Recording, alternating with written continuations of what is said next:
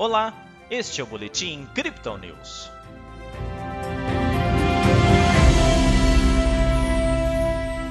Na contramão do mercado internacional, a Bolsa de Valores brasileira apontou perdas nesta terça-feira.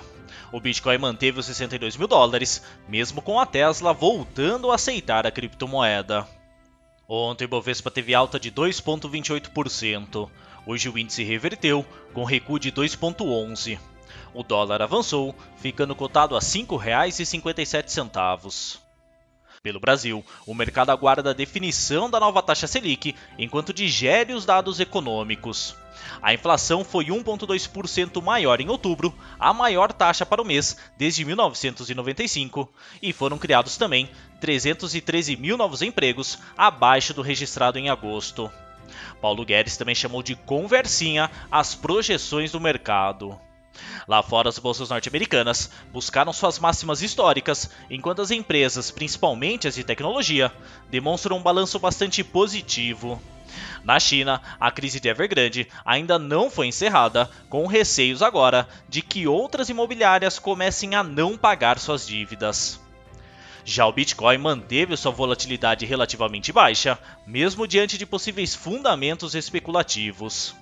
O topo em 63.700 dólares na última tarde deu espaço para uma tendência de baixa de curto prazo, levando a criptomoeda de referência a uma mínima de 61.800. O nível, porém, foi bastante comprado pelos bulls, que recuperaram o ativo.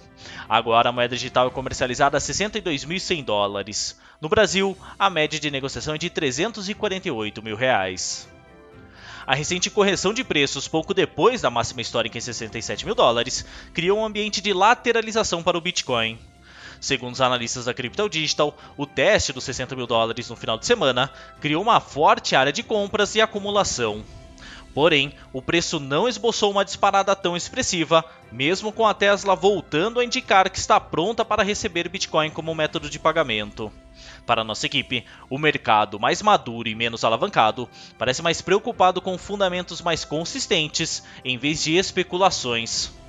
Joga a favor da manutenção de uma volatilidade reprimida também, o vencimento de futuros e opções mensais já nesta sexta-feira, o que parece ter apagado a abertura de negociações hoje do ETF da Vanek nos Estados Unidos. De qualquer forma, o criador do modelo Stock to Flow acredita que 63 mil dólares será o pior cenário para o fechamento de outubro. A perspectiva amplamente divulgada pelo mercado faz um balanço entre o desempenho e a atividade dos mineradores para determinar o preço do Bitcoin. Nas métricas do dia, o suporte da criptomoeda fica agora em 60.700 dólares e a resistência em 67.100, segundo o indicador de Fibonacci em um tempo gráfico de 24 horas. A média móvel exponencial de 20 períodos continua como suporte secundário em 59.100. O RSI desce para 62%, mas com o mercado ainda mais comprado, e o MACD segue com as linhas cruzadas para baixo. Essa foi a análise desta terça-feira da equipe Crypto Digital. Veja outras análises em nosso WhatsApp e nos canais de áudio oficiais. Aproveite também para seguir a gente nas redes sociais e assim acompanhar o trabalho de nossos especialistas.